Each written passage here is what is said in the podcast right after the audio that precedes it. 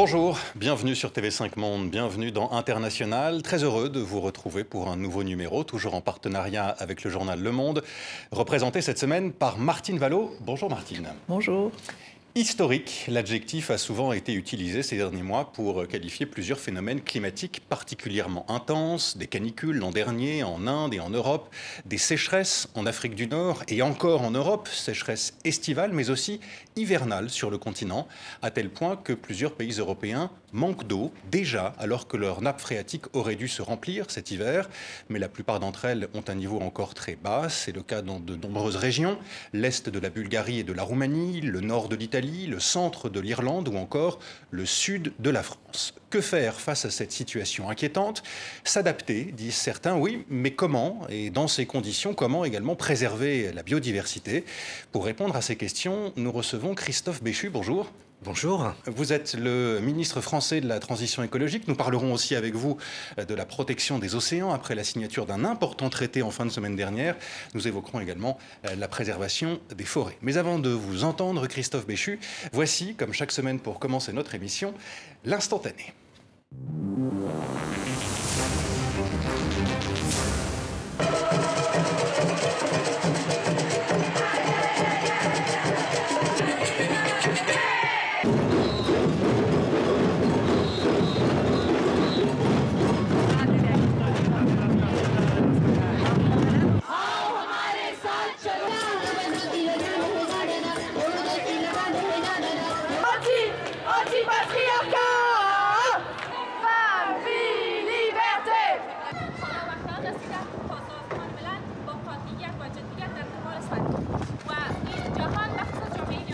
Centaines de milliers de femmes qui ont défilé mercredi dernier, 8 mars, à l'occasion de la Journée internationale des droits des femmes.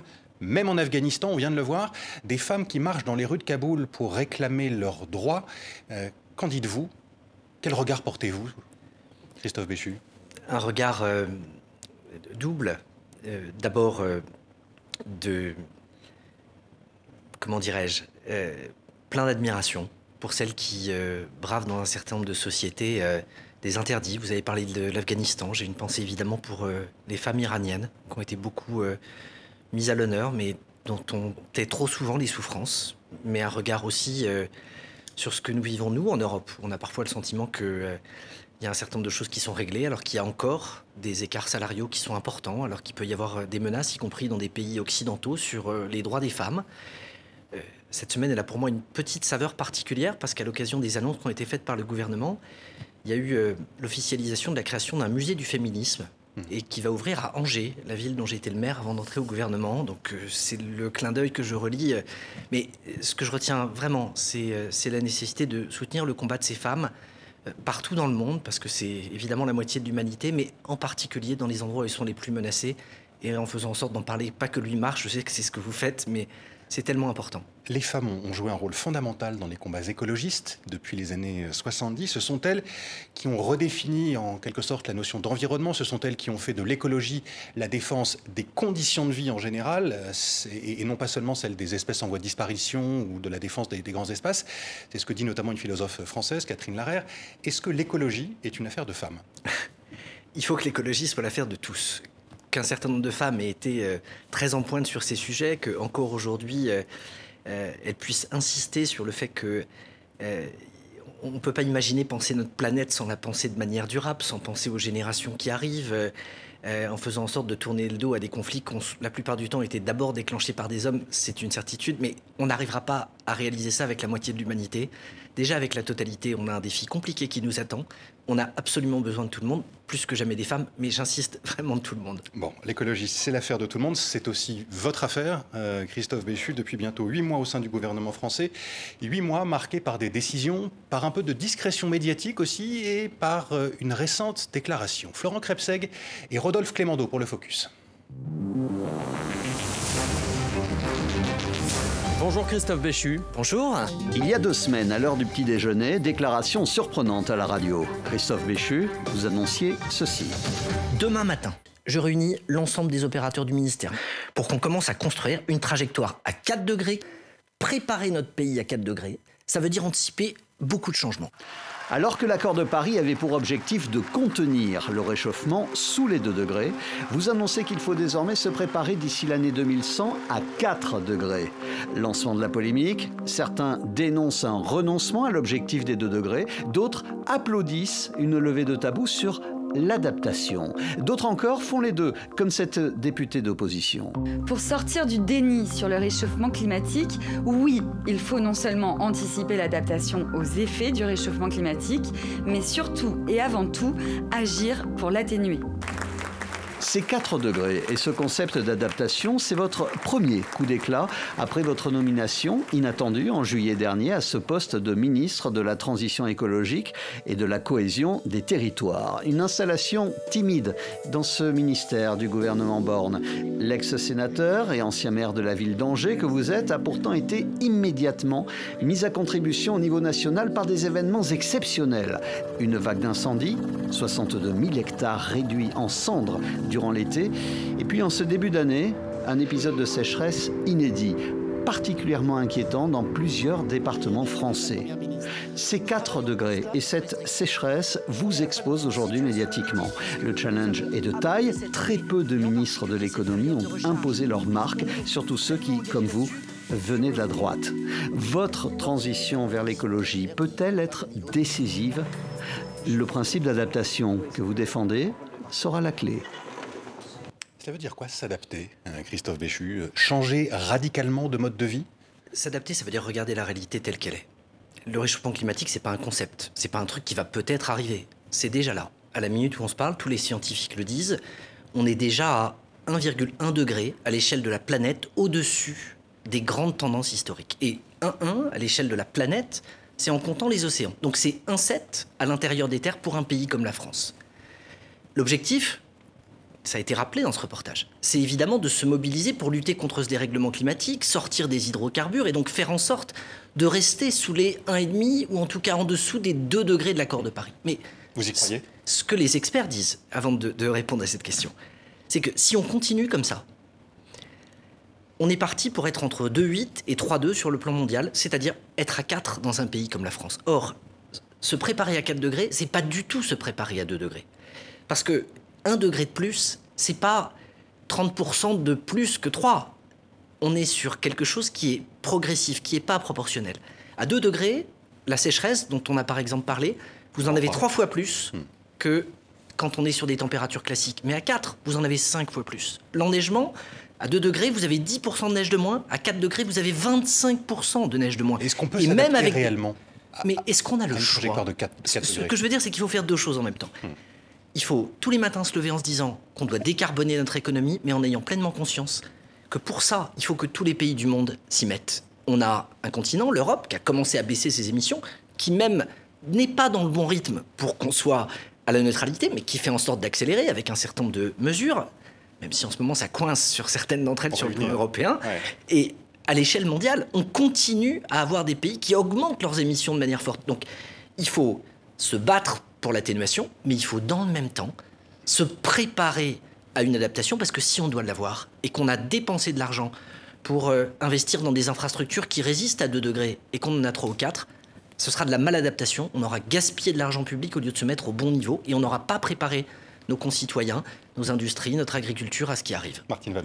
Oui, alors évidemment, on pense, euh, on pense à l'eau quand vous parlez d'adaptation. Est-ce que et d'investissement dans des infrastructures Bon, la question, euh, elle est polémique, mais est-ce que vous pensez que c'est une maladaptation que de répondre au manque d'eau par euh, des très gros réservoirs, des méga bassines et tout? Et, vous parliez de la neige, on pense aussi aux réservoirs pour fabriquer de la neige artificielle c'est- un peu déchirant. Comment on fait pour répondre à cette euh, demande en eau Et en même temps, est-ce que c'est un bon service à rendre à chacun que de construire des infrastructures dont on sait qu'à un moment donné, on n'arrivera pas à les remplir? Alors, il y a- il y, a deux choses, si vous voulez bien. Euh, D'abord, effectivement, le manque d'eau, il fait totalement partie du dérèglement climatique mondial et local. Entre 10 et 40% d'eau en moins en fonction des scénarios sur lesquels on se retrouve. Et donc, il n'y a pas le choix quand on sait qu'on aura moins d'eau. Il n'y a pas d'autre trajectoire que des trajectoires de sobriété dans lesquelles nos usages consomment moins d'eau. Que ce soit de l'eau potable, que ce soit en luttant contre les fuites, mais aussi pour l'agriculture. Avec une nuance. Un agriculteur, il prend pas de l'eau pour remplir son jacuzzi ou sa piscine. Il le prend pour nourrir l'humanité. Et donc, à la fin, cette eau-là, elle est aussi importante que l'eau potable dont on a besoin. On peut discuter d'un certain nombre de types oui, de cultures. Il peut aussi faire Mais- mais différents choix. Oui, de bien sûr, mais sans entrer dans un détail excessif, ce que je veux dire, c'est qu'on n'est pas dans un usage ludique. On est dans un usage qui participe à une nécessité vitale. Et donc, il n'y a pas d'autre chemin, à moyen terme, que d'adapter les cultures aux températures, que de les adapter à la réalité des sols. Et il n'y a pas de meilleure retenue que les nappes phréatiques. Donc, il n'y a pas de politique plus efficace et plus ambitieuse qu'on doit avoir que celle de lutter contre l'artificialisation et l'étalement urbain, en particulier dans un pays comme le nôtre. Et on aura dans les jours qui viennent des débats en France de gens qui ont parfois une approche différente sur ces sujets. Mais dans le même temps, si le temps d'avoir des progrès, d'aller vers une irrigation au goutte à goutte, d'être en capacité de faire en sorte de conduire des transitions, y compris avec parfois des éléments de recherche, des retenues peuvent être un moyen d'accompagner ces transitions avec du donnant-donnant, il ne faut pas se fermer cette porte-là. Une partie de ce que les anciens nous ont laissé, je, parle pour notre pays, avec euh, des retenues importantes dans certains secteurs, ça contribue aujourd'hui à des écosystèmes qui sont bons pour la biodiversité, qui sont bons pour l'agriculture et qui, sont bons pour des activités de, proximité. Au-delà de cette question des, des méga-bassines, on, on en voit euh, à l'écran derrière vous, euh, Christophe Béchu, euh, il y a urgence. Il y a une sécheresse hivernale historique, pour reprendre le mot que j'utilisais au début de, cette émission. Le président français Emmanuel Macron a plaidé il y a quelques jours pour un plan de sobriété pour l'eau dès le début de l'année, dès le mois de février. On est en mars, mais c'était en février. Est-ce que cela veut dire que les Français vont devoir économiser l'eau dès le début de- d'année, comme ils ont euh, cet hiver économisé euh, l'électricité, l'énergie? Un Français, il consomme 149 litres d'eau potable par jour et par personne. Et on a l'eau tellement en abondance qu'on a fini par oublier qu'au fond de nos toilettes, on avait de l'eau potable. Et qu'on ne se pose pas la question de réutiliser ce qu'on appelle les eaux grises. On a tellement été habitué à cette abondance que dans notre pays, on ne réutilise pas les eaux usées que pourtant on traite. Donc là aussi, c'est la fin de l'abondance. Moins de pour 1%. reprendre le mot du président. Mais euh, le sujet, c'est pas le mot du président. Le fait est qu'il a Hmm. la parfaitement raison quand il dit ça, parce la que ça la correspond à une réalité qu'on est en train de regarder. Et s'habituer à lutter contre le gaspillage, c'est la première façon d'être écologiste. Et donc, de ce point de vue, il faut lutter contre tous les types de gaspillage, y compris les fuites, les difficultés avec lesquelles on peut se, se retrouver euh, chez soi dans le fait de ne pas faire attention euh, à la durée d'une douche, euh, à la façon dont on laisse couler un certain nombre de robinets.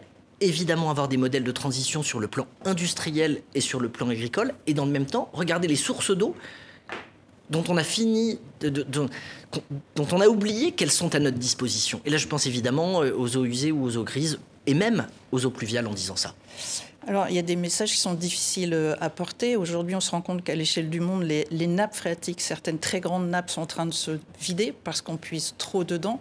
Aujourd'hui, euh, vous, avez la lourde tâche de préparer les Français au fait que l'été, on sait qu'il va être euh, catastrophique du point de vue de l'eau, même s'il n'est pas forcément très chaud, puisque les nappes aujourd'hui sont, sont très basses. Vous nous avez annoncé un plan eau euh, très prochainement. Il était déjà annoncé en janvier. Est-ce qu'il est prêt? Est-ce que vous pensez que c'est quelque chose que les gens vont pouvoir euh, entendre, même s'il ne fait pas très chaud forcément euh, au printemps?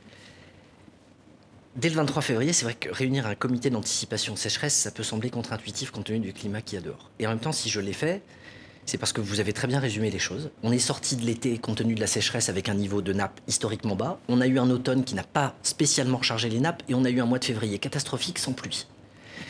D'où un certain nombre de mesures. Là aussi, dès le mois de mars, de restrictions. Euh, les Alpes-Maritimes viennent de passer en situation d'alerte renforcée avec un certain nombre de choses qui vont être interdites, etc. On est à presque 15 Et départements. sur le plan, Dans quelques jours, le plan sera présenté. Il est prêt, il a été finalisé, y compris compte tenu de ce que nous sommes en train de vivre. Euh, quelques jours, c'est-à-dire au mois de mars au mois de mars, euh, c'est vraiment une histoire de jours. Il est très complet, il comporte une cinquantaine de mesures. Il traite de la sobriété, il traite de la quantité, il traite de la qualité, il traite des moyens financiers, il traite de la gouvernance. Parce que c'est sur tout ça qu'il faut qu'on soit capable de bouger. Face au manque d'eau, Christophe Bichul, il y a plusieurs euh, solutions envisagées dans différents secteurs. Euh, l'agriculture, on en a parlé il y a quelques instants. Euh, parmi ces solutions, il y a cultiver des plantes nourrissantes et résistantes à, la sécheresse. Exemple, là on va quitter l'Europe, la France et l'Europe pour aller au Maroc, confronté l'an dernier à, l'une des pires sécheresses de son histoire. Une jeune chercheuse, Marwa El Graoui, travaille sur ces plantes. L'équipe du magazine de TV5 Monde À la vie, à la terre, présentée par Chloé Nabédian, l'a suivi. Voici un extrait.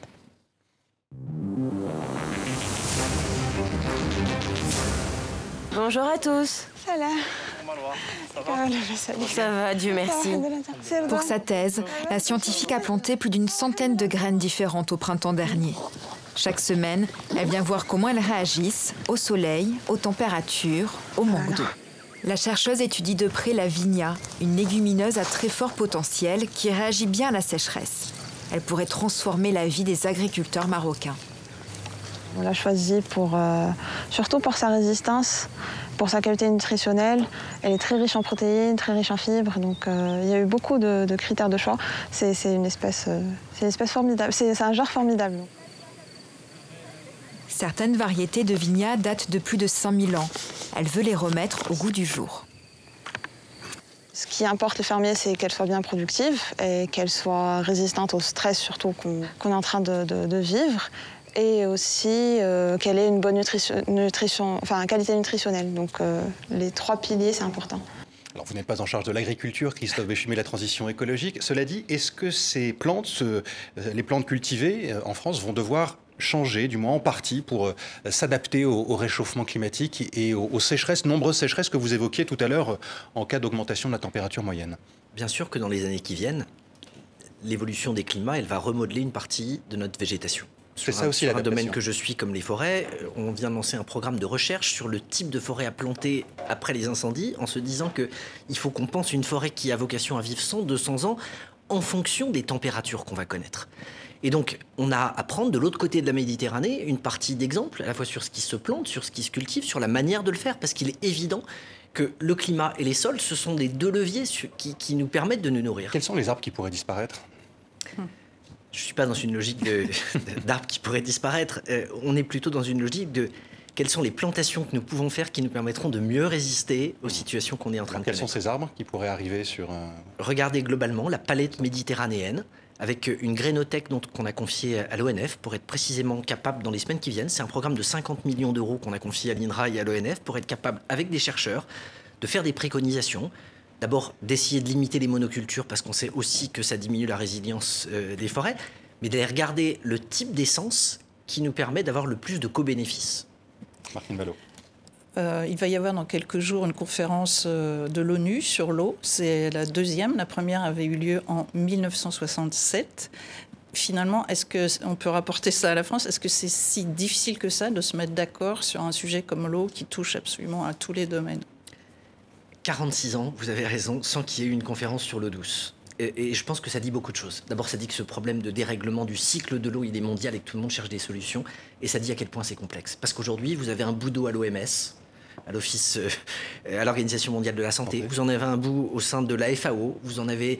Qui est l'Organisation des Nations Unies pour l'alimentation. Exactement. Et je pourrais multiplier les exemples. Mais on n'a pas de gouvernance mondiale. Or, demain, le manque d'eau, c'est la perspective de conflit. C'est la perspective de migration. C'est la perspective de famine. Donc, on voit bien que on ne peut pas rechercher la paix à l'échelle mondiale sans trouver des moyens de faire en sorte d'avoir sur ces questions une gouvernance de l'eau qui soit multilatérale. Encore une question, euh, Christophe Béchu, sur, euh, sur cette question de l'eau, puis on passera aux autres, autres sujets. Euh, il y a une autre idée, une autre solution qui est tentée de, maîtriser, de contrôler la météo, arriver à faire pleuvoir sur, sur demande.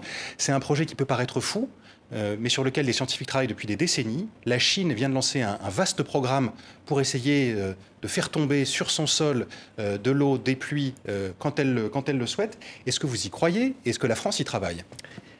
Moi, je me méfie du fait de se dire que la technologie va nous sauver. Parce que si on rate ce pari, ça veut dire qu'à ce moment-là, il sera trop tard pour qu'on adopte des comportements en termes de sobriété ou de frugalité qui nous permettront de préserver cette planète de manière durable. Si on a des avancées technologiques, tant mieux. Et je ne crois pas que sans technologie, on arrivera euh, à, à, régler la hauteur du défi qui est devant nous. Mais entre miser sur des technologies qui existent et qu'il faut qu'on améliore, par exemple au titre de l'efficacité énergétique, Et penser qu'on va inventer un dispositif qui va nous permettre de maîtriser la météo, d'abord j'ai des vrais doutes, et ensuite je vais vous dire, ça m'inquiète. Parce que si demain un pays peut être capable de décider le type de météo qu'il a chez lui, hmm. ça augure d'autres difficultés à une échelle mondiale en termes de dérèglement. Dans l'actualité de l'écologie, il n'y a pas que des nouvelles inquiétantes comme celles qu'on vient d'évoquer, il y en a aussi quelques-unes qui sont encourageantes, à l'image de celle tombée le week-end dernier, la signature d'un traité sur la protection de la haute mer et de la biodiversité marine. Un texte, encore une fois, historique, euh, signé aux Nations Unies après 15 années de discussion. L'adjectif là, le qualificatif n'est pas galvaudé. Explication avec Lola Colomba.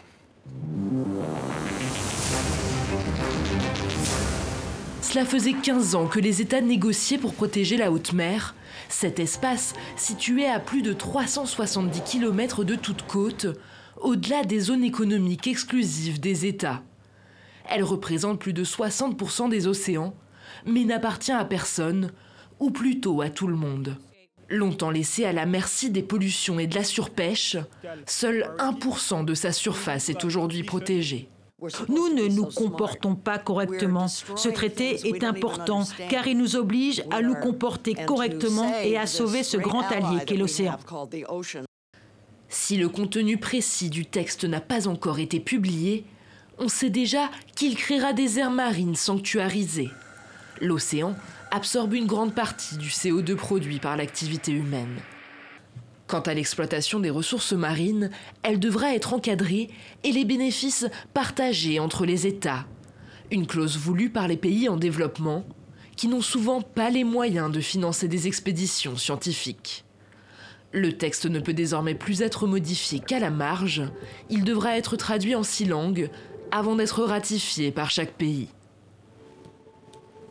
Comment qualifiez-vous ce traité, Christophe Béchu, qui doit, on vient de l'entendre, hein, qui doit être encore formellement ratifié? Il est historique, c'est le mot que vous avez utilisé, qui me semble juste. D'abord parce que vous l'avez dit, c'est près de, deux décennies de discussion et qu'il y a plusieurs choses. Une qui en particulier le fait que pour la première fois, vous avez une COP qui dit on n'a pas besoin d'être tous d'accord et on peut se mettre d'accord à la majorité pour décider de la mise en place d'aires marines protégées ou d'un certain nombre d'avancées. Et ça, par rapport à une règle qui était l'unanimité, c'est la preuve qu'il y a tout à coup sur le plan du climat un multilatéralisme qui assume qu'il puisse y avoir un ou deux pays qui sont récalcitrants on n'est pas totalement dans le sujet, mais c'est crucial. Deuxième élément, ce traité il concerne 50% de la planète. Parce que les eaux internationales, c'est 50% de la planète. On a, en décembre, à Montréal, avec 196 pays, pris des engagements sur 30% des terres et des mers. Mais il y avait un petit astérix et une italique. Lors de la COP 15 biodiversité. Pardon, lors de la COP 15 biodiversité, mais ces 30% des terres et des mers, c'était 30% des terres et des mers nationales. Donc si on n'avait pas eu un accord sur les eaux internationales, c'était pas 30%, c'était que 15% de la surface de la planète qui était concernée. Et puis enfin, vous l'avez dit, on, on assume le fait qu'en quelque sorte, la haute mer, c'est le bien commun de l'humanité et que les recherches qu'on va être capable d'y faire, on va les partager comme les bénéfices des ressources génétiques. Alors, comme à chaque fois, vous avez un accord, il faut que l'encre soit sèche et ensuite il y a un certain nombre de détails et de modalités qui seront absolument fondamentales pour être suivis. Mais il y a beaucoup de signes encourageants. D'abord parce qu'il y a des éléments budgétaires qui sont clairs, avec des éléments qui sont doublés, avec des fonds qui sont précisés. Et ensuite parce qu'il y a cet élan et cette dynamique qui s'est, au fur et à mesure de, euh, de la négociation, qui s'est cristallisée et avec une envie des pays de se mettre d'accord que je retiens parce que tout n'était pas gagné à 48 heures de la signature. Avant de donner la parole à Martine Allo, à quelle échéance euh, ce traité sera réellement euh, il faut que 60 pays le ratifient, et vous l'avez dit, enfin, ça a été dit dans le reportage, il faut d'abord que les traductions arrivent pour que cette ratification arrive, mais ça devrait aller assez vite. 60 hmm. pays, euh, ça va pas être compliqué sur les 196 euh, qui sont partis. Martin Valo. Alors évidemment, on se réjouit de l'adoption de ce traité, c'est un très bon signe euh, à la fois pour l'océan et pour le multilatéralisme, mais en même temps, juste derrière, dans quelques jours, s'ouvre à nouveau une session de travail de de l'autorité internationale des fonds marins. Celle-ci a manifestement très envie d'autoriser euh, l'exploitation des fonds marins, ce qui serait totalement contradictoire, contradictoire avec le fait de le protéger euh, la colonne d'eau qui se trouve au-dessus.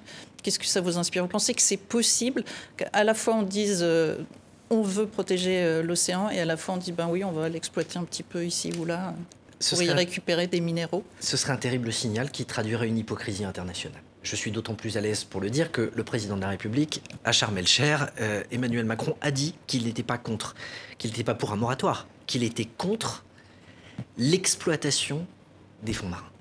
Le problème, c'est que depuis ce mois d'octobre, on a des pays qui ont dit qu'ils étaient favorables éventuellement à un moratoire ou à se limiter à de l'exploration, mais on n'a pas eu de voix forte pour rejoindre la position française. Donc, ça vous inquiète? Oui, ça m'inquiète, parce que qu'est-ce qu'on fait? On est en train partout de restaurer une planète dans laquelle on a surexploité une partie des ressources. Si, dans les endroits où on n'a pas commencé à exploiter ces ressources, on se lance dans des exploitations alors qu'on sait qu'à chaque fois que l'homme a touché à quelque chose, il a eu la tendance de le surexploiter et qu'ensuite il faut le restaurer, laissons vierges ce qu'il est, en particulier ces fonds marins qui sont des réservoirs fantastiques de biodiversité, qu'on attaque déjà compte tenu du réchauffement climatique qui touche les mers et donc qui impacte une partie des barrières de corail, euh, des espèces qui sont vivantes. Et la préservation de, euh, de ce moratoire, de cette interdiction, elle est cruciale. Elle crédibilise nos autres engagements climatiques et en matière de biodiversité. Donc je partage totalement l'avis de Madame Vallot. La biodiversité se trouve dans les océans, pas seulement, sur Terre aussi. Euh, les populations d'insectes se sont effondré au cours des dernières décennies en Europe, euh, dans les régions dominées par les activités humaines, entre moins 70 et moins 80% selon plusieurs études. Une catastrophe qui s'ajoute à d'autres phénomènes euh, dramatiques. Exemple, la Terre va perdre entre 6 et 10 de ses animaux et de ses plantes d'ici 2050. C'est une étude publiée en fin d'année dernière dans Science Advances qui l'affirme. Étude qui parle d'une cascade d'extinction. Face à ces constats, Christophe Béchu, et face à ces prévisions scientifiques, les mesures prises ces derniers mois par les pays sont-elles encore à la hauteur des enjeux et de la catastrophe? On peut toujours voir le verre à moitié plein et le verre à moitié vide. Moi, ce que je veux retenir, c'est que sur la biodiversité, qui était quand même le parent pauvre des discussions climatiques, on a là aussi été capable de se mettre d'accord en fin d'année dernière. Il reste plein de choses à faire, il faut être très clair. Mais cette menace d'un million d'espèces, pour dire les chiffres euh, tels qu'ils sont, hmm. qui sont potentiellement menacées, elle suscite aujourd'hui à la fois des prises de conscience et des engagements de la part des États qui n'existaient pas il y a encore deux ou trois ans. Et c'est d'autant plus important que tout est lié. Le dérèglement climatique, il accélère des extinctions d'espèces, et en même temps, plus on touche aux écosystèmes, plus on fragilise la capacité qu'on a à lutter contre ce réchauffement climatique. Et une des raisons euh, pour lesquelles s'est tenu euh, il y a quelques jours au Gabon un One Forest Summit, c'est parce qu'on a, à l'échelle de la planète, des sanctuaires à la fois de stockage de carbone mmh. et des sanctuaires pour la biodiversité qui sont en première ligne de tout ça et pour lesquels il y a une nécessité absolue d'aller précisément là, prendre des mesures concrètes qu'on pourra ensuite étendre à d'autres zones. Euh, les forêts, venons-y. Euh, ces forêts qu'il faut protéger pour qu'elles continuent à, capter du, euh, du carbone. Comment mieux les protéger C'était la question posée à Libreville euh, lors de ce, sommet, Libreville au Gabon. La France a annoncé alors vouloir donner 100 millions d'euros aux pays qui euh, souhaitent accélérer leur stratégie de protection. On va venir sur cette partie du, sujet juste après, mais 100 millions pour faire quoi concrètement? Pour faire des partenariats de conservation positive. En clair, pour, dire les choses de la manière la plus basique qui soit, on dénonce la déforestation. Mais on achète les produits des pays qui déforestent. Et ceux qui déforestent pas, qui décident de préserver leur capital naturel, ils se privent entre guillemets, d'opportunités économiques sans qu'on les rémunère. Tout l'enjeu, c'est d'aller dire à des pays, vous décidez de ne pas déforester, on va vous financer pour les services que vous rendez à la planète en stockant du carbone au lieu d'aller couper des arbres dont on a besoin pour assurer ce stockage de Est-ce que vous les payez plus? Est-ce que c'est intéressant pour eux? Euh, Est-ce qu'ils ne gagnent plus finalement en, déforestant euh, qu'en ne déforestant pas? Alors, c'est tout l'enjeu. Là où les choses euh, sont Là où les choses s'ordonnent bien, c'est qu'au mois de décembre dernier, le Parlement européen a décidé d'un texte très important, qui suscite parfois des incompréhensions dans certains autres pays, mais qui est crucial, une directive de lutte contre la déforestation importée, et qui dit en gros, désormais, si vous voulez exporter des produits vers l'Europe, on viendra contrôler par satellite que les parcelles sur lesquelles le soja, l'huile de palme, le caoutchouc, le bœuf, le bois euh, auront été faits ne seront pas des parcelles qui auront été déforestées. Si c'est le cas, on refusera d'acheter vos produits. Et donc, on a à la fois une mesure pour contrer la déforestation et une autre pour récompenser la non-déforestation.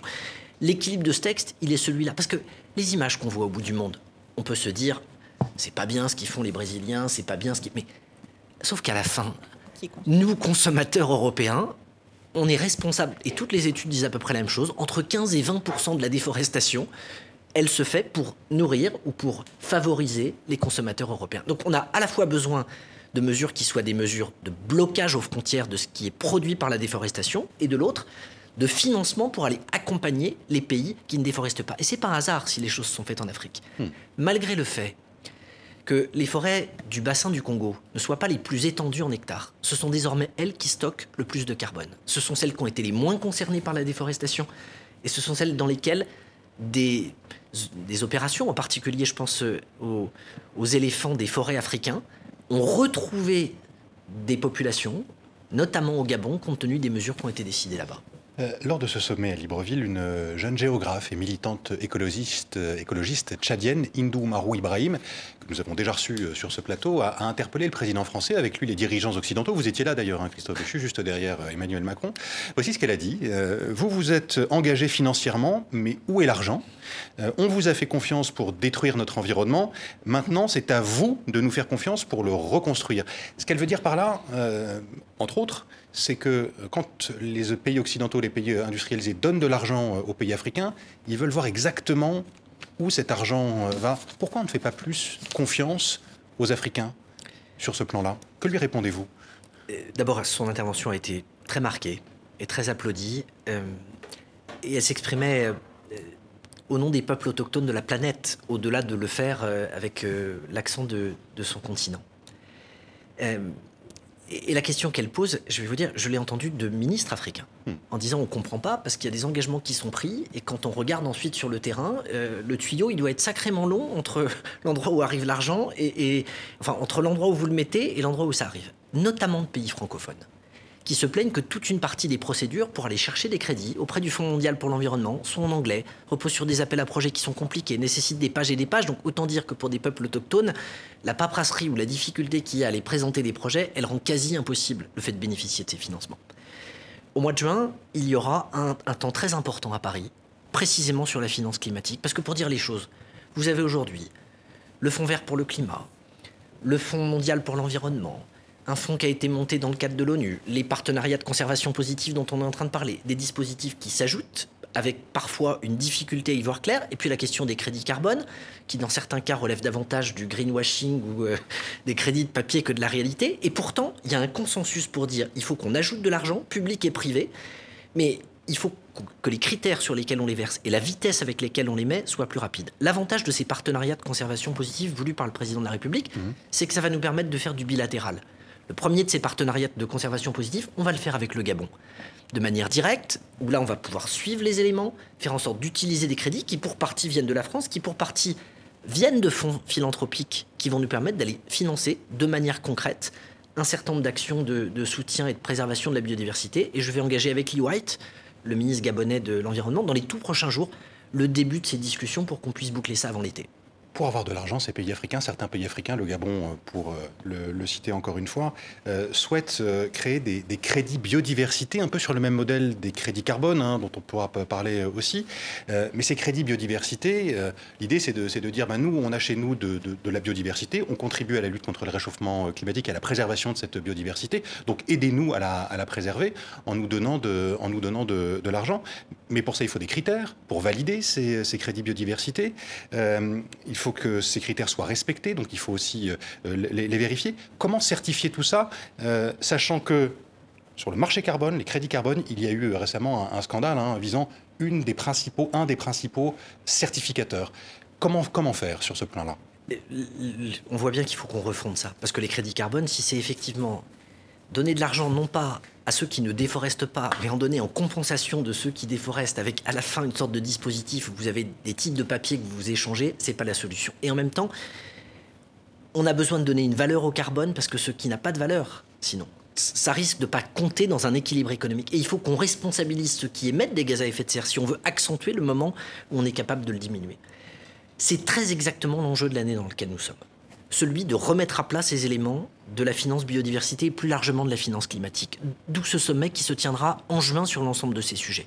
Parce que la COP 15, elle a abouti sur des engagements budgétaires, mais sur des modalités qui doivent être précisées sur ces crédits biodiversité. Et on a eu, à Libreville, les premières esquisses de, de, de, ce que pourrait être cette finance biodiversité, mais qui maintenant fait l'objet de discussions entre les pays. Tout l'enjeu, c'est que au milieu de cette année, on ait des critères qui soient visibles et que les pays qui ont vocation à en bénéficier puissent comprendre la manière dont ils vont les toucher. On voit la volonté française africaine. Est-ce qu'il y a d'autres pays qui, euh, qui, vous accompagnent, qui vous suivent dans cette, sur cette voie-là? On va dire que la France et l'Europe sont très clairement en pointe. Vous Vous savez, pendant la COP15, il n'y avait que 11 pays sur 196 qui ont pris des engagements financiers chiffrés. Mmh. Alors, beaucoup de pays n'ont pas vocation à payer, ils ont vocation à recevoir, mais 11 sur 196, on est quand même loin du compte par rapport aux pays qui ont les moyens de financer. Et donc, on sait que déjà sur les engagements liés à l'accord sur le climat de Paris, un certain nombre de pays anglo-saxons en particulier, pour ne pas les citer, traînent des pieds pour verser l'argent. Euh, il faut que sur la biodiversité, on ne se retrouve pas avec le même type de difficultés. Martine Ballot. Oui, moi je voulais revenir sur les arbres. Vous avez parlé de, de greenwashing. Quel est votre euh, propos face aux, sociétés, aux entreprises qui estiment, euh, qui, se vantent d'être neutres en carbone parce qu'elles plantent quelques arbres et qui justifient du fait qu'on puisse prendre l'avion autant qu'avant, consommer autant qu'avant, les mêmes choses. Euh, est-ce que euh, quand vous rencontrez le ministre, je ne sais pas moi, de l'industrie, qu'est-ce que vous lui dites à ce propos? D'abord, je vais vous lire une anecdote. Le 1er janvier, est entrée en vigueur une des dispositions de la loi climat et résilience en France contre le greenwashing. il y a une chose que beaucoup de Français n'ont sans doute pas vue, c'est que la page d'accueil de Google a changé. Jusqu'au 31 décembre de l'année dernière, Google était neutre en carbone. Depuis le 1er janvier, l'onglet précise seulement qu'on peut cliquer pour savoir ce que sont leurs engagements climatiques. Je le dis parce que dans cette espèce de présentation globale sur la neutralité carbone, on a tellement abusé de cet argument que ça finit aussi par troubler, par empêcher les consommateurs d'y voir clair. Et ce qui est vrai à l'échelle de société, l'est potentiellement à l'échelle d'État ou dans la manière de présenter les choses. Il ne faut pas raconter de bobards aux gens. On est confronté à un défi qui est celui du règlement climatique qui oblige à modifier nos comportements. Et tous de manière collective. Sinon, ce qui nous attend, le vrai sujet, il n'est pas pour la planète, elle s'en remettra. Euh, c'est pour l'humanité, les espèces qui sont dessus. Et donc, lutter contre ces contre-publicités ou ces manières d'aller présenter les choses, c'est la seule manière aussi de redonner confiance aux consommateurs, aux citoyens, au peuple autochtone, à tous ceux qui à la fin se retrouvent, eux, les victimes des décisions qui ne sont pas prises parce qu'on s'abrite derrière des artifices de communication. On a aussi euh, parlé de la perte de la biodiversité. Je voulais revenir sur les insectes, parce que je pense que beaucoup de gens n'imaginent pas les conséquences faramineuses que ça peut avoir, et notamment euh, pour les fruits, les arbres, les oiseaux, enfin toutes sortes de choses. Quand vous rencontrez le ministre de l'Agriculture, Qu'est-ce que vous lui dites au sujet de cet acharnement à vouloir défendre les, un certain nombre de pesticides, et je pense notamment aux néonicotinoïdes, alors que l'Europe a dit non, on arrête les néonicotinoïdes? Bon, c'est désormais un sujet qui est derrière nous. Oui, il y en aura d'autres sur les pesticides. Hein. Mais le sujet, c'est effectivement de regarder euh, ensemble, et c'est la discussion que nous avons eue euh, très récemment encore avec Marc Fesneau quels sont les pesticides qui vont être interdits à, courte ou moyenne échéance, parce que la pente sur laquelle nous sommes, elle est indiscutable pour préserver le vivant, et pour pas qu'on se retrouve dans la situation de dire on n'a pas eu le temps de préparer des alternatives, donc il faut nous laisser deux ans, trois ans, quatre ans. Le sujet, c'est dès maintenant de regarder ce qui a vocation à être interdit, parce que les effets sur la santé sont documentés, pour pas se retrouver dans une situation de chantage à l'emploi ou de difficulté pour ceux qui sont là-dessus. Je veux ajouter une chose, quand même c'est qu'il ne faut pas que l'Europe soit hypocrite et que la France soit hypocrite sur ces sujets. On ne peut pas poser des règles qui sont souhaitables pour la biodiversité européenne, mais laisser entrer en Europe des produits qui sont faits avec des néonicotinoïdes ailleurs ou avec des intrants dont on sait l'impact sur la santé et laisser des sols ailleurs ou des agriculteurs ailleurs être contaminés par des produits qu'on sait être nocifs. Et de ce point de vue, en matière de clause miroir et de capacité à faire en sorte que ce qui s'applique à l'intérieur de nos frontières s'applique à nos frontières, c'est aussi une nécessité. Mais on exporte aussi des, produits qu'on a interdits. Vous savez que dans ce domaine, euh, on est en train de réviser, puisqu'on s'est rendu compte qu'on avait un trou dans la raquette sur la molécule active, puisqu'on a pris des décisions d'interdiction sur les produits, et on a des fabricants qui se sont dit, bah oui, c'est vrai, les produits sont interdits, mais pas la molécule. Donc on a déjà divisé par 4 ou 5 le volume de ce qui a été produit en France, mais on voit bien que si ça peut se produire en Suisse ou en Allemagne, ou que s'il y a un moyen de profiter du trou dans la raquette, il faut qu'on soit plus systématique sur euh, la manière dont on rédige les textes. Euh, autre sujet d'actualité, Christophe Béchu, une réponse euh, attendue, réponse européenne au plan américain de soutien à, l'économie verte, hein, l'Inflation Reduction Act. L'Union européenne décide de faciliter les aides d'État aux technologies vertes pendant un peu plus de deux ans, jusqu'à fin 2025. Tout cela pour que euh, les firmes européennes ne soient pas euh, concurrencées de manière trop forte par euh, les entreprises américaines dans ce, dans ce secteur. Ça a été annoncé ce jeudi. Quelle est votre réaction? Est-ce que c'est une bonne nouvelle? Ma réaction, c'est qu'une transition écologique qui serait pas solidaire, elle irait dans le mur. Mais une transition écologique qui se traduirait par des destructions d'emplois, elle irait dans le mur d'une autre manière. Donc il faut qu'on arrive à trouver un chemin dans lequel on a constamment la préoccupation des plus fragiles, qui sont ceux qui émettent le moins et qui ne peuvent pas se retrouver à payer les pots cassés de la transition, et en même temps d'une économie qui fait qu'on a besoin d'argent pour financer la transition et que cet argent, il faut bien qu'on soit capable de le gagner. De ce point de vue, la filière automobile est un bon exemple. On a besoin de passer à l'électrique, mais si c'est de l'électrique qui consiste à acheter massivement des voitures qui sont produites en Chine, dans des usines qui sont alimentées par du charbon, on ne rend pas service à la planète à la fin. Donc, qu'on ait une stratégie industrielle d'accompagnement et de financement de cette transition, c'est souhaitable, y compris pour des raisons écologiques, pour faire en sorte que on recrée des circuits courts et qu'on évite de se retrouver avec des circuits mondiaux qui euh, aggravent la situation. Euh, une autre mesure, mesure phare de la politique environnementale de l'Union européenne, la fin des véhicules thermiques. Elle vient prendre un sérieux coup dans l'aile, un, coup porté par l'Allemagne euh, en début de semaine. Elle n'a pas entériné le règlement européen alors qu'elle s'était mise d'accord euh, sur ce texte avec les 26 autres pays de, l'Union quelques semaines plus tôt. quelle est votre réaction sur ce, sujet? L'Allemagne qui dit finalement, nous, on ne veut pas tout de suite de euh, la fin des véhicules thermiques. Il faut rappeler que l'Allemagne euh, possède sur son sol une très forte euh, industrie automobile. C'est une situation qui n'est pas acceptable.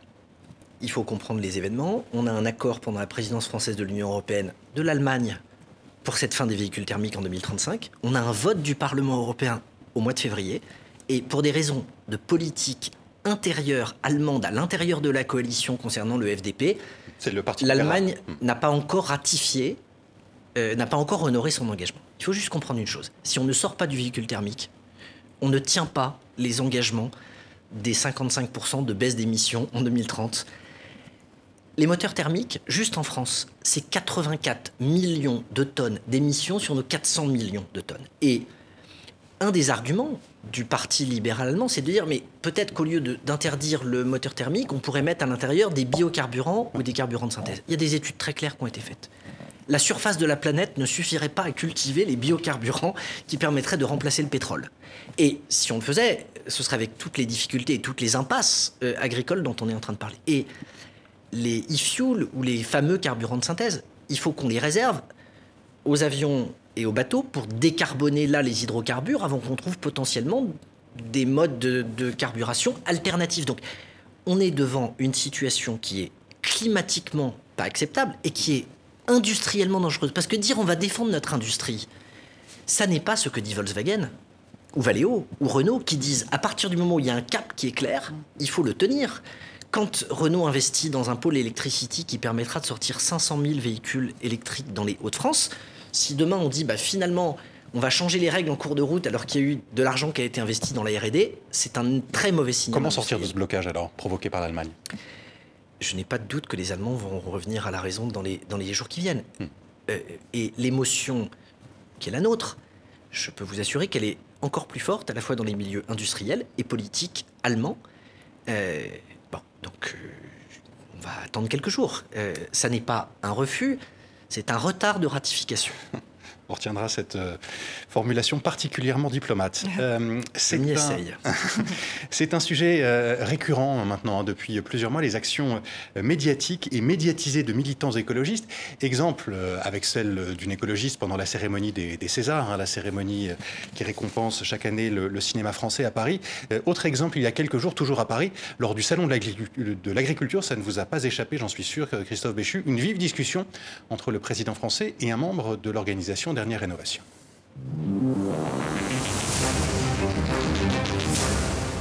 Moi, je suis non, la Convention citoyenne pour le climat, elle a été balayée. Les dénis démocratiques s'enchaînent. Pas... Si, c'est vrai. Et je suis pas venu là pour débattre. Je suis venu là pour vous dire qu'on n'arrêtera pas parce que là, on ne on peut plus demander gentiment. C'est nos vies qui sont en jeu. On ne peut plus demander gentiment, monsieur. Entendez ça. Sinon, ça va être terrible ce qui se passe. Tous les rapports scientifiques vous le disent. Pourquoi vous ne les écoutez pas Pourquoi Pourquoi Regardez ça. Pourquoi vous... Non, vous ne faites pas avoir ça. Vous nous menez dans le gouffre des millions. Si jamais, on a... si jamais vous ne faites rien, il y aura des gens qui iront en prison. On ne s'arrêtera pas. Il n'y aura rien qui nous J'ai fini ce que j'avais à dire. Vous n'êtes pas vous, on vous a déjà entendu, monsieur. Vous n'êtes pas Vous déjà entendu, monsieur. Voilà, il n'y a rien qui nous arrêtera. Qu'est-ce que vous dites de cet échange? Je pense profondément que c'est contre-productif. Je peux comprendre une part d'éco-anxiété, mais on est quand même dans un paradoxe. Euh, il y a une trentaine de pays sur la planète, dont la France, qui ont commencé à baisser leurs émissions. Et les activistes, ils sont dans les pays qui ont commencé à baisser leurs émissions. Alors qu'on a, à l'échelle mondiale, encore un grand nombre de pays qu'il faut qu'on entraîne et qu'on doit arriver à convaincre. Quand des militants euh, inquiets, mettre de la peinture sur le ministère de la Transition écologique et qu'il faut 10 450 litres d'eau pour nettoyer, je pense que c'est contre-productif pour l'écologie doublement, à la fois pour le gaspillage que ça représente et pour le message que la plupart des Français comprennent pas, pas plus que de jeter de la purée euh, dans un musée. Euh, agir, oui. Faire croire qu'on ne fait rien, c'est euh, mentir à nos concitoyens. Pas assez. Mais c'est pas le discours de, c'est pas ce discours radical qui fait comme si on n'avait rien fait. Or, la réalité, c'est que dans les décisions qui sont prises, si on ne comprend pas qu'entre le moment où on prend la décision et le moment où elle produit des effets, si on est sincèrement attentif à une transition qui soit solidaire et qui tienne compte des salariés euh, et de ceux qui travaillent ou qui doivent changer leur comportement, qu'est-ce qu'on dit? Demain matin, on interdit les livraisons de fioul dans toute la France et on explique aux gens qui se débrouillent pour se chauffer? C'est ça le message? Sur la rénovation, on pense qu'en un claquement de doigts, on double les budgets et on trouvera les artisans ou les bras pour être capable de faire les choses. Donc il faut une action qui soit résolue. Mais le caractère simpliste qui consiste à dire on fait rien, il détourne une partie de nos concitoyens de la nécessité de la transition. Alors je, ne sais pas si euh, vous ne faites rien, mais en tout cas ce qu'on peut constater, c'est que dans les régions, il y a beaucoup de décisions qui sont prises, qui sont qui peuvent, euh, qui peuvent heurter euh, les gens qui défendent l'environnement et j'ai remarqué que souvent, votre ministère euh, fait appel quand la justice leur a donné raison. Je pense euh, par exemple euh, aux méga bassines, aux bassines sur de la Clusaz, c'était une bassine, enfin un réservoir pour faire de la neige artificielle. Je pense à une décision de justice aussi dans les Pyrénées-Orientales où le préfet a dit ben non, finalement, on va pouvoir ne pas respecter les seuils et descendre, prendre encore de l'eau alors qu'il y en a déjà presque plus dans la rivière. Euh, comment, quel est le discours, quel est le message du ministère quand les préfets prennent ce genre de décision? C'est compliqué de répondre de manière générale parce que chaque cas mérite d'être regardé. Et je, vais prendre des exemples. Moi, je ne suis pas pour ou contre les bassines ou les retenues. Je, je dis juste qu'en fonction de la situation, il y a des endroits où elles peuvent se justifier, d'autres pas. La CLUSA, il y a un avis favorable de l'autorité environnementale. ce sont les services et les, experts du ministère. il y a aussi une décision de justice qui. Euh, oui, mais ce que je veux dire, c'est que vous avez une décision, la plupart du temps, c'est l'autorité environnementale qui dit non. Non, mais il est. Il si, si j'arrive, si j'arrive sur Sainte-Soline, vous avez un rapport du BRGM qui explique que ça favorisera l'écoulement et vous avez des règles qui expliquent de manière très claire que si les conditions ne sont pas réunies, le prélèvement n'est pas autorisé. Donc je veux bien qu'on simplifie les choses à l'extrême, mais envoyer le message simpliste qui laisserait penser que tout est blanc ou noir dans un contexte d'une transition qui est complexe, qu'aucun pays au monde, à la minute où nous parlons, n'a réussi. Il n'y a pas un modèle à suivre. Il n'y a pas un pays aujourd'hui qui a trouvé la martingale pour être capable de gérer les choses ou qui a pris des décisions qui nous permettent d'être sûr qu'il est dans la trajectoire de l'accord de Paris. On bouge, on essaie par tous les moyens. On vient d'annoncer 100 milliards d'euros d'investissement dans les infrastructures pour décarboner. On est euh, allant sur le véhicule euh, électrique. On est le premier pays au monde, au 1er janvier de cette année, à avoir interdit la vaisselle jetable. Euh, et les 20 milliards que ça représentait dans les restaurants. Je, sais qu'il faut être capable d'en faire davantage. Je fais partie de ceux qui sont absolument convaincus qu'il faut accélérer et qu'on ne fera pas sans les Français. Et qu'on, pour le faire, il faudra s'appuyer sur les territoires et les élus locaux. C'est une des raisons pour lesquelles le président de la République et la Première ministre ont souhaité qu'on déploie 2 milliards d'euros de fonds verts à destination des collectivités pour planter des arbres, pour débitumer des cours d'école, pour accélérer. Mais il y a une difficulté, c'est que toute une partie de ce réchauffement, on ne le stoppe pas comme ça. Encore un mot, Christophe Béchu, sur euh, ces jeunes qui peuvent être inquiets ou lucides, anxieux, en tout cas face à la, situation actuelle. Euh, on parlait tout à l'heure des, des, euh, énergies fossiles. c'est un secteur qui attire de moins en moins les diplômés des grandes écoles. c'est ce que montre une enquête du Monde, hein, publiée cette semaine. Est-ce qu'ils ont raison de ne pas vouloir aller travailler pour ces grandes entreprises? Très clairement, l'avenir n'est pas aux hydrocarbures. Tout aujourd'hui nous conduit à mesurer et à, et, à bien voir que c'est la principale source de contribution au dérèglement climatique. Alors, on sait qu'on ne va pas pouvoir en sortir demain matin. On a même des déclarations du président de la COP28 euh, qui euh, est le ministre saoudien du pétrole, disant que l'enjeu, ce sera de faire une COP expliquant comment on est capable de, de trouver d'autres formes. C'est pas parce qu'on n'en sortira pas demain matin, parce qu'on sait qu'on a des besoins et des trajectoires qui nécessitent du freinage, qu'il faut qu'on imagine qu'il y a un avenir dans les hydrocarbures. C'est pas renouvelable, ça participe, ça provoque le réchauffement climatique, ça participe du coup aux atteintes à la biodiversité, et donc plus vite on en sort, mieux la planète se portera. Il y a un mois, une autre, euh, une étude du CNRS a montré que le nombre de comptes climato-sceptiques avait fortement progressé l'an dernier sur le réseau social Twitter. Comment vous l'expliquez alors que il y a quand même une, mobilisation, pas, une mobilisation, mais une, une, mobilisation politique et puis une, une chambre d'écho médiatique euh, qui euh, montre quand même la, prévalence de certains travaux scientifiques euh, sérieux, notamment ceux, du GIEC. Comment vous expliquez que ces comptes climato-sceptiques progressent? Ça, me sidère. ça me sidère parce que quand on, a montré certains, par exemple un monsieur qui explique qu'on nous ment parce que depuis 7 ans, les températures baissent. ça fait tous 7 ans qu'on constate dans les étés qu'on a vécu. Bientôt, on va nous expliquer qu'il n'y a pas eu de sécheresse l'été dernier. Mais vous avez cette, cette tradition, en tout cas ce, ce mouvement de fake news. On est dans la continuité de ceux qui nous expliquent qu'en fait, euh, les tours euh, le 11 septembre ne sont pas tombés. Euh, vous avez toute une partie de ces comptes qui manifestement sont passés de comptes qui défendaient Poutine avant l'agression en Russie, qui pour certains expliquaient que les vaccins étaient nocifs pour la santé. Et vous avez un espèce de, de, de, de complotisme à chaque fois qu'une idée euh, dominante se diffuse et se propage, vous avez des gens qui se retrouvent sur ce type de position. Ce sont des comptes qui, ne sont, qui sont moins nombreux que ceux qui euh, euh, relaient les travaux scientifiques qui font consensus du GIEC, encore une fois, pour les, pour les nommer. Cela dit, est-ce que vous pensez que ces comptes climato-sceptiques nuisent, in fine, à la lutte contre le réchauffement climatique? Moi, je, veux croire que nos concitoyens, ils sont ni aveugles ni sourds, et, et qu'ils voient juste ce qui se passe. Et, et, que quand on leur explique que les températures baissent, ils voient bien que ce n'est pas le cas. Néanmoins, euh, ça montre qu'il faut travailler encore, qu'il faut continuer le travail de pédagogie et d'explication, qu'il faut être capable de, de, présenter tout ça. Et on a un enjeu d'éducation. Le réchauffement climatique, il est absent des programmes à certains égards. Il l'est de manière timide. Et dans les discussions euh, que nous conduisons entre mon ministère et, et, et Papendiaï, il y a une vraie réflexion sur le fait, par exemple, de faire en sorte que quand on parlera de la révolution industrielle, on explique que c'est le début du moment où on a vu des effets ou des impacts qui ont concerné le réchauffement climatique. C'est sans doute d'utiliser davantage les éco-délégués. Il y a toute une réflexion qui est conduite par le ministère de l'Éducation nationale là-dessus pour que euh, on sorte, pour ceux qui seraient encore là-dedans, dans une forme de déni. Le climato-scepticisme, il n'est pas derrière nous. L'autre défi qui nous menace, ce serait le climato-défaitisme. Ceux qui disent de toute façon c'est foutu, donc autant ne rien changer, autant continuer à vivre comme on vit, et puis de toute façon on trouvera des solutions en faisant tomber la pluie ou euh, en stockant le carbone uniquement avec des innovations technologiques. C'est deux voies, c'est deux faces euh, qui nous mènent à l'échec et qui menacent notre planète. Euh, il nous reste une minute, Christophe Béchu. au début de l'émission, dans, le sujet, dans le focus, on vous a vu prendre la parole il y a quelques semaines euh, sur le, dans le studio et sur le plateau de, France Info, euh, média français. Euh, c'était la première fois qu'on vous entendait prendre une, prononcer des paroles aussi marquantes. Pourquoi avoir été aussi discret depuis le début de votre entrée au gouvernement à ce poste? Ma vie politique, elle n'a pas commencé il y a 8 mois. Elle a commencé il y a plus de 20 ans. Et si vous regardez ce qu'a été ma trajectoire politique à Angers, dans le Maine-et-Loire, dans une terre de modération, vous vous rendrez compte que j'ai jamais couru les médias, j'ai jamais cherché le buzz, j'ai toujours considéré qu'il fallait d'abord travailler et ensuite faire en sorte de présenter les choses. L'été dernier, j'ai défendu les effectifs de mon ministère qui, pour la première fois depuis 20 ans, ne vont pas baisser dans les 5 ans qui viennent.